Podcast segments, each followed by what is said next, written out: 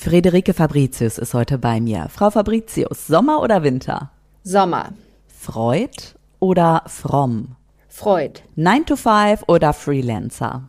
Freelancer. Bauch oder Kopf? Bauch. Und mehr über das, was im Kopf passiert, warum das so ist und wie wir Hirn und Emotionen steuern können. Darum geht's jetzt. Campus. Wir sprechen mit den klügsten Businessköpfen einfach über das, was sie wirklich bewegt. Campus Beats, dein Business Update. Worum geht's? Aktuelle Trends, neue Skills, Bücher. Campus Beats. Manchmal überkommen mich Gedanken und Gefühle. Da frage ich mich ernsthaft, wo kommen die denn jetzt auf einmal her? Was macht mein Gehirn gerade mit mir? Andrea Peters ist hier. Hi. Und ich bin sicher, nicht nur mir geht's so, sondern euch auch. Und eine, die es ganz besonders interessiert und so sehr interessiert, dass sie sich auf diesem Forschungsgebiet mittlerweile bewegt, die ist heute hier zu Gast bei Campus Beats. Hallo, Friederike Fabricius. Hallo, danke für die Einladung. Na, aber klar, also wer, wenn nicht Sie, können mir die dringendsten Fragen zum Thema beantworten. Ihr Buch heißt Neurohacks, Gehirngerecht und glücklicher Arbeiten, erschienen im Campus Verlag. Co-Autor ist Hans-Werner Hagemann. Und Sie, Friederike Fabricius, beraten unter anderem die Bundesregierung zu den Themen neue Technologien und künstliche Intelligenz. Sie haben am Max-Planck-Institut im Bereich der Hirnforschung mitgearbeitet und Sie sprechen auch noch sechs Sprachen. Wow. Was hab ich vergessen? Äh, vielleicht die fünf Kinder. Ähm, genau, mhm. das ist eigentlich mein, mein größter Stolz. Aber zu den sechs Sprachen kann ich schon mal sagen, das hat wirklich auch mit dem Gehirn natürlich sehr viel zu tun. Und da habe ich damals, als ich die alle gelernt habe, quasi auch wirklich mit meinem eigenen Gehirn experimentiert und seine eigene Lernmethode entwickelt, mit deren Hilfe eigentlich jeder ähm, schnell fließend in verschiedenen Sprachen werden kann. Denn das ist in unserem Gehirn so angelegt, wir sind dafür quasi vorprogrammiert. Es ist gar nicht so schwierig, wie man oft glaubt. Ist es wirklich so? Also gibt es so ein paar Dinge, die Sie jetzt schon vorab verraten können, wie wir das kontrollieren, erkennen und auch steuern könnten? Mhm. Also ganz einfach erst einmal, was ich sage, ist keine Grammatik.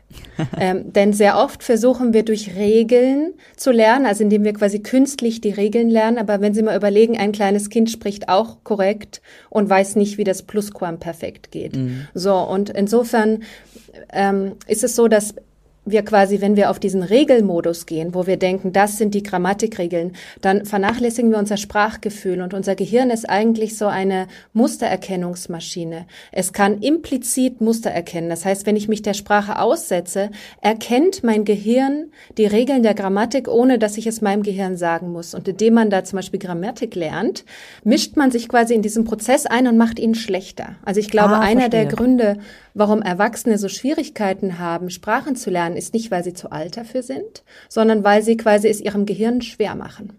Man ist tatsächlich zu verkopft, also einfach nur sehr spielerisch an das Ganze hineingehen, vielleicht auch mit Emotionen verbunden und schon öffnet sich eine ganz neue Tür eigentlich, um die Sprache dann ähm, zu, zu sprechen. Welche Sprachen sprechen Sie alle? Also Deutsch, wie wir gerade sehen, Englisch, mhm. Französisch, Spanisch, Italienisch und Schwedisch. Habe ich was vergessen? Nee, das passt. Genau. Und Sie sprachen es gerade an, die Emotionen. Also sehr oft denken die Menschen ja, Lernen sei ein rationaler Vorgang. Es ist, so, ist quasi etwas, da muss ich mich hinsetzen, es muss möglichst langweilig sein, es muss sehr ernst zugehen, ich muss mich disziplinieren, ich muss mich zwingen und dann lerne ich. Und eigentlich, aber wenn man sich das Gehirn anschaut, also der Hippocampus für die neuen Informationen reinlegen, der liegt zwischen dem Nucleus accumbens, wo quasi positive Emotionen verarbeitet werden, und der Amygdala, wo negative Emotionen verarbeitet werden, mittendrin. Das heißt, eigentlich geht es beim Lernen nur um das, was ich emotionale Relevanz nenne. Das heißt, wenn mir etwas etwas wichtig ist, wenn ich da begeistert bin, wenn ich das wirklich dafür mitfiebere, wenn es mich wirklich interessiert, dann lerne ich viel besser, weil dann nämlich Dopamin ausgeschüttet wird, dann habe ich diese ganzen Neurotransmitter, die man zum Lernen braucht und dann wird mein limbisches System optimal aktiviert. Beat on Repeat. Ich würde sehr gern noch mal tiefer genau in dieses Thema gehen. Also Sie sagten ja, da passiert ganz viel, was eigentlich die Wissenschaft mit unserem Alltag und was wir auch gut eben im Leben gebrauchen können, verknüpft. Das war aber nicht immer so, oder? Dass man sagte, okay, Top-Management und Wissenschaft ließen sich so super verbinden, sondern das musste erstmal so eine Hürde überspringen. Mhm. Also ich kann mich noch gut erinnern, als ich meinen ersten Neuroscience-Workshop gemacht habe. Ja, das war vor 15 Jahren. Da kam ich frisch vom Max-Planck-Institut, war eine Weile bei McKinsey gewesen und hatte so diese Vorstellung, ich könnte das kombinieren. Und als ich bei McKinsey war in der Unternehmensberatung, hat sich niemand für meinen Hirnforschungshintergrund interessiert. Was? Also immer, wenn ich irgendwelche Ideen hatte und gesagt habe, wir könnten das irgendwie anders machen, weil das Gehirn so und so funktioniert, dann hatte ich immer den Eindruck, sie halten mich vielleicht verrückt und irgendwie so ein bisschen schrullig und komisch. Und als ich dann. Das gibt's nicht. Ja, das war irgendwie so ein, das war überhaupt nicht relevant quasi. Es hat niemanden wirklich interessiert, wie das Gehirn funktioniert und wie Menschen sich verhalten. Das war einfach nur Zahlen, Zahlen, Zahlen. Und ich habe gesagt, ja, aber wir müssen doch auch verstehen, wie die Menschen sich verhalten. Vielleicht verhalten die sich gar nicht so, wie wir es ähm, in unserer Analyse vorhersagen. Natürlich. Und, ähm, ja. Als ich dann quasi meine erste, meinen ersten Workshop für Führungskräfte gemacht habe, dann weiß ich noch, es gab eine Firma, die hat das als erste quasi, das war ThyssenKrupp, die haben das als erstes quasi ernst genommen. Und als ich da das erste Mal hingegangen bin, um diese Idee vorzuschlagen, saß ich quasi vor einer Runde von Führungskräften und HR-Experten, die mich alle nur mit großen Augen angeschaut haben, den Kopf geschüttelt haben. Die waren sehr, sehr skeptisch. Dieses Programm war dann aber ein Riesenerfolg mit sehr guten Bewertungen. Alle haben gesagt, es hat ihr Leben verändert. Es, es war so ein Erfolg, dass ich das dann quasi bei ganz vielen anderen Kunden hm, dann auch gemacht habe und weiter ausgebaut habe. Aber diese erste Skepsis, ähm, da kann ich wirklich nur sagen, meine Kundin, die damals gesagt hat, wir probieren es aus, wir machen diese verrückte Idee, habe ich ihr sehr viel zu verdanken, weil ähm, es wollte damals keiner was davon hören. Und jetzt gibt's ja kaum noch ein Buch, wo nicht irgendwas mit Neuro draufsteht. Also es war wirklich so wie so eine absurde Idee damals. Deswegen natürlich die Frage im Namen aller Zuhörenden, warum haben wir denn Erfolg? Warum scheitern wir und was hat das mit Neurowissenschaften zu tun? Ich würde sagen, wir haben dann Erfolg, wenn uns etwas Spaß macht und wenn wir in dem Bereich auch unsere Talente haben. Also natürlich ist harte Arbeit wichtig, aber wir vernachlässigen oft, dass wir natürlich auch äh, genetische Prädispositionen haben. Also ich zum Beispiel habe jetzt hier für mein Videostudio neulich programmieren müssen. Das habe ich auch hinbekommen, aber es war, es hat nicht wirklich Spaß gemacht. Ich habe es gemacht, weil ich es wirklich wollte und weil es mir wichtig war, aber jemand anders hätte das wahrscheinlich in zehn Minuten machen können. Und insofern finde ich es sehr wichtig, dass man stärkenorientiert sich orientiert, dass man denkt, was kann ich wirklich gut, was macht mir richtig Spaß, weil dann bekommt man auch diesen Dopaminausstoß, der den Erfolg bringt und das steigert auch die Motivation. Das heißt, man sollte sich nicht irgendeinen Beruf aussuchen, wo man sagt, ähm, hier sind gute Zukunftschancen. Meine Eltern haben mir gesagt, ähm, werd Steuerberater, da hast du immer einen sicheren Job. Also das kann man natürlich tun, aber es ist schade, wenn man dann keine Freude dran hat. Und wir wissen, dass wenn man Spaß am Arbeiten hat und wenn man dort auch seine Talente hat, dann ist man auch einfach motivierter und dann steckt man auch die ganze harte Arbeit rein, die man braucht. Wie haben Sie denn für sich selber entdeckt, dass die Hirnforschung und auch diese Verbindung von Wissenschaft und dem Top-Management, dass Sie dafür brennen, dass das Ihr Ding ist? Das war ganz lustig damals. Ich war in Italien zu einem Praktikum. Ich habe damals in Schweden gelebt und war in Italien. Und damals war ähm, die Universität in Italien weiter. Also bei mir in Schweden war irgendwie Neurohirnforschung noch gar nicht so aktuell. Ich habe Psychologie studiert. Und dann war ich plötzlich im Labor und habe gesehen, was alles möglich ist. Und da hatte ich wirklich so diesen Moment, wow, ähm, weil, hm. sagen wir es mal so, in der Psychologie ist in den letzten Jahren nicht mehr so viel passiert. Es gibt die klassischen Experimente der Sozialpsychologie, aber man stößt an Grenzen, weil man immer nur Verhalten beobachtet, aber nie erklären kann, warum es zu diesem Verhalten kommt. Also man hat zum Beispiel die Gruppe A, die macht etwas und die Gruppe B ist die Kontrollgruppe und dann misst man die Unterschiede dazwischen. Aber jetzt kann man ja ins Gehirn reinschauen.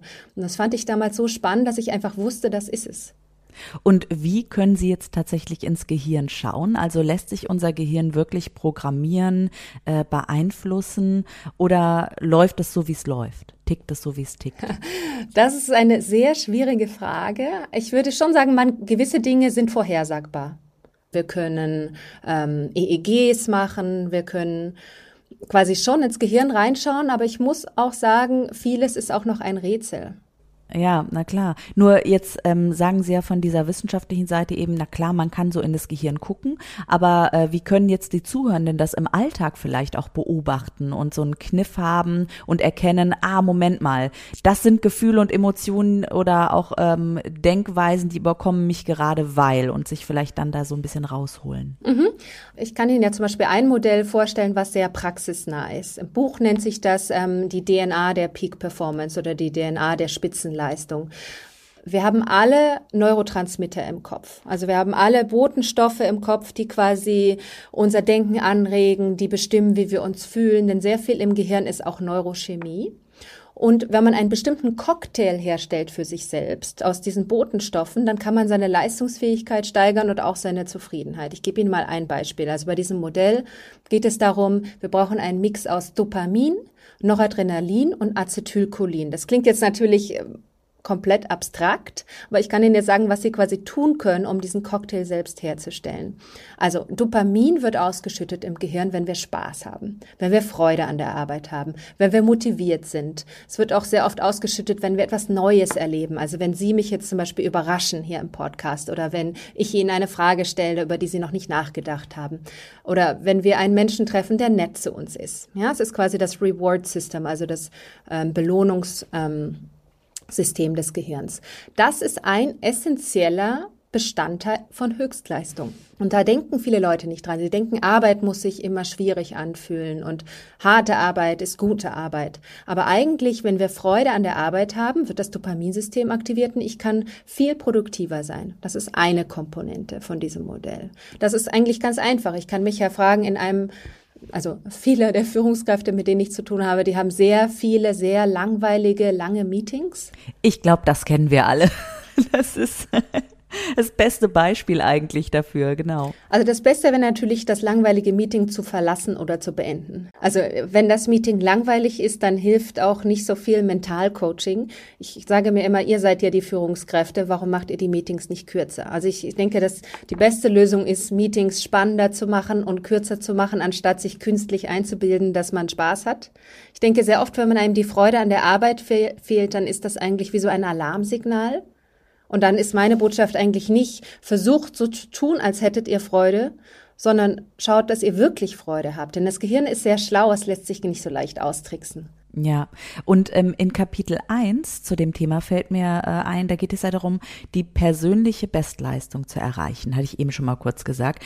Ist der Weg hier für alle gleich? Also es geht da um die Wahrnehmung von Schärfe auch. Ja, genau. Also beim Dopamin zum Beispiel, es gibt bei jedem dieser drei Botenstoffe, in die es im ersten Kapitel geht, ähm, sehr starke individuelle Unterschiede. Das heißt, ähm, je nachdem, wie aktiv Ihr Dopaminsystem ist, mögen Sie entweder ein Arbeitsumfeld, wo sich ständig alles verändert, wo sehr viel Druck ist, wo immer was Neues kommt, oder es gibt auch Menschen, die haben lieber ein Arbeitsumfeld, wo so eine gewisse Routine ist.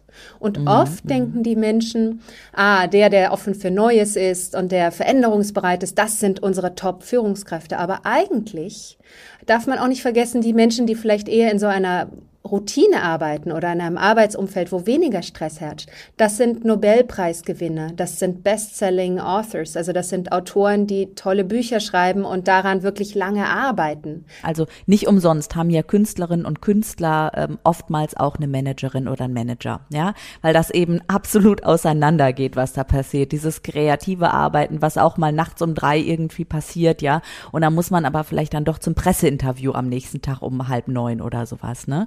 Ähm, muss man da oder wie, anders gefragt, wie kann man da für sich herausfinden, was ich für ein Typ bin? Weil oft stecken die Leute ja in ihren Jobs fest und fühlen sich unglücklich, unwohl, wissen aber gar nicht warum. Ja, also es gibt natürlich Tests, die man äh, machen kann, aber ich glaube, es ist viel einfacher. Also man muss sich einfach zum Beispiel an die Kindheit zurückerinnern. Bei vielen Führungskräften stelle ich, also sagen, mich im Job langweilt mich, aber auch keine Ahnung, was ich stattdessen machen könnte höre ich manchmal. Und dann sage ich, was haben Sie denn als Kind gerne gemacht? Und dann erzählen Sie mir plötzlich mit strahlenden Augen die schönsten Geschichten. Irgendwie als Kind habe ich immer, bin ich immer ausgeritten mit meinem Pferd oder was auch immer Sie gemacht haben. Oder ich habe stundenlang gemalt. Und dann kommt man so ein bisschen näher dran heran, wo eigentlich die Leidenschaften liegen. Oder es gibt auch Menschen, die in der Arbeit gelangweilt sind, aber dann ganz ausgefallene Hobbys haben. Und dann, glaube ich, sollte man überlegen, ob wirklich die eigenen Stärken zum Job passen und sich lieber ein Arbeitsumfeld suchen, was zu einem passt, als versuchen, sich selbst zu verändern. Weil meistens denken die Menschen immer, ich muss mich verändern, ich muss an mir arbeiten, damit mir mein Job mehr Spaß macht. Ich sehe das anders. Ich glaube, es ist viel einfacher, das Arbeitsumfeld zu verändern, als den Menschen. Und das finde ich einen sehr wichtigen Gedanken, weil die, das höre ich auch zum Thema Stress sehr oft. Ich habe sehr viele Führungskräfte, die zu mir kommen und sagen, ich kann nachts nicht mehr schlafen, ich bin überlastet, ich habe schon alles probiert, Meditation, Atemtechniken. Das sind alles gute Techniken, aber wenn ich im falschen Job bin, wo ich einfach zu viel arbeite und zu wenig schlafe, dann hilft mir auch Meditation nicht mehr. Da muss ich vielleicht lernen, Grenzen zu setzen. Da muss ich vielleicht lernen, Nein zu sagen. Da muss ich vielleicht mal mit meinem Chef reden das kann ich dann nicht mehr mit irgendwelchen Tricks und Hacks ähm, bewältigen.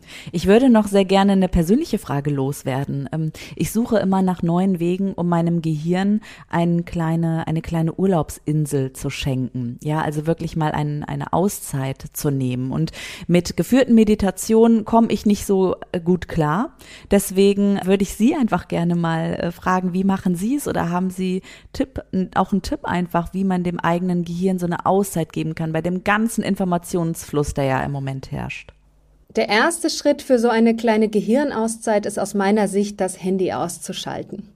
Ja, also ich glaube, der Hauptgrund, warum wir alle so gestresst sind und warum äh, man quasi nie zur Ruhe kommt, ist, weil man ständig irgendwelche E-Mails bekommt oder Anrufe oder Nachrichten. Ähm, sehr viele Menschen haben auch eine wirklich eine Abhängigkeit von ihren ganzen ähm, Handys und äh, E-Mails und so weiter. Insofern muss man. Ja, nachgewiesenerweise, ne? Also mit Zitteranfällen und Panikattacken, die erscheinen, wenn das Handy irgendwie daneben liegt, das ist erschreckend. Genau, genau. Das ist wirklich so, man muss sich das so vorstellen im Gehirn, dass dieses vielleicht ist da eine E-Mail, ähm, das Gehirn wirklich dazu bringt, dass man abhängig wird. Also es ist quasi nicht die Gewissheit, dass da immer was Spannendes passiert, sondern der Gedanke, dass vielleicht dort eine E-Mail ist oder dass vielleicht dort ein Anruf ist oder dass vielleicht auf Social Media irgendetwas passiert ist. Denn das Gehirn reagiert sehr stark auf das vielleicht. Dann wird am stärksten Dopamin ausgeschüttet und das macht wirklich süchtig. Das ist ja auch beim ähm, zum Beispiel beim Roulette-Spielen genau der Punkt. Man gewinnt ja nicht jedes Mal, sondern man wird süchtig davon, weil man manchmal gewinnt. Und das machen unsere Handys auch. Und insofern würde ich sagen, der erste Schritt wäre, sich wirklich Zeitfenster zu überlegen, die man ohne sein Handy verbringt. Und das Einfachste ist dabei, ähm, wenn man nicht einfach vage formuliert, ich muss es öfter mal ausmachen, sondern indem man einen ganz klaren Plan hat. Das nennt sich, das wird auch, darüber schreibe ich auch im Buch, eine Wenn-Dann-Verknüpfung. Das ist eine Technik, wo ich quasi mein Verhalten an eine bestimmte Situation kopple. Also wenn Sie jetzt zum Beispiel seltener ähm, Ihre E-Mails checken möchten und einfach nicht abends zwei Stunden ähm, im Internet Nachrichten lesen wollen. Also ich unterstelle jetzt einfach mal, dass ja so vorm Einschlafen kriegt man noch irgendwelche E-Mails. So und dann ich zum Beispiel habe eine Wenn-Dann-Verknüpfung, die lautet so: Wenn es 6 Uhr ist, mache ich mein Handy aus. Und das ist insofern gut, weil mein Gehirn dann nicht mehr jeden Abend diese Willenskraft aufbringen muss. Oh, jetzt muss ich mein Handy ausmachen und nicht, sondern es läuft sozusagen automatisch bei mir ab. Ich habe eine bestimmte Situation und in der, an die knüpfe ich dieses Verhalten. Und so wird es zu einer Gewohnheit. Ja, verstehe. Hatten Sie so ein Wenn-Dann, so eine Wenn-Dann-Regel auch beim Buchschreiben? Also wenn ich jetzt am Buch arbeite, dann mache ich die Tür zu und bin für die Welt da draußen erstmal nicht erreichbar. Ja, da bin ich sehr extrem. Also ich habe zum Beispiel immer klassische Musik auf meinen Kopfhörern. Ich höre immer Bach. Ja, ich liebe Bach seit meiner Kindheit. Also ich habe immer quasi Kopfhörer an mit Bach. Ich, meine Tür ist zu, meine Kinder wissen das dann auch. Also ich habe da wirklich Zeitfenster, da checke ich keine E-Mails, da kann mich niemand erreichen. Ich nenne das im Buch ähm, ein, ein Meeting mit sich selbst. Weil wir sehr oft haben wir ja den Kalender voll mit Meetings mit anderen Menschen, aber wir nehmen uns keine Zeit, wir blocken uns keine Zeit, um wirklich mal nachzudenken. Und diese Zeit, die muss man sich schaffen, wenn man es möchte. Und ich habe da ganz klare Zeitfenster, da bin ich wirklich nicht erreichbar. Schön. Äh, William Faulkner war das, glaube ich, der das mal gesagt hat, der ähm, natürlich dann auf Englisch äh, gesprochen hat und meinte, Zeit mit einem Buch verbringen ist wie sich Zeit für einen guten Freund zu nehmen. Ja, auch so vom Gefühl her. Und äh, so höre ich das bei Ihnen ungefähr auch raus. Und wer auch noch was sagen kann äh, zu Ihrer Arbeit am Buch, das ist natürlich Ihre Lektorin Judith Wilke Primavesi und äh, Friederike Fabricius. Ich habe da mal was vorbereitet. Offbeat The Leading Brain heißt das Buch im Original. Ein Titel, den man so kurz und knackig schwer ins Deutsche übersetzt bekommt. Das ging mir durch den Kopf, als ich das erste Mal mit Friederike Fabricius und Hans-Werner Hagemann telefonierte. Sie hatten das Buch 2017 in den USA bei Random House rausgebracht. Für Englisch hatten sie sich wegen ihrer internationalen Kunden entschieden. Jetzt suchten sie einen Verlag für die deutsche Ausgabe. Übersetzungen ins Polnische, Koreanische, Chinesische gab es schon, weil sie den Bedarf auch bei deutschen Kunden sahen und für das Buch brannten. Das erste Gespräch hat mich gleich für das Projekt eingenommen und wir haben uns einfach gefreut, als wir den Zuschlag bekamen. Von der Zusammenarbeit, die dann folgte, kann ich nur schwärmen.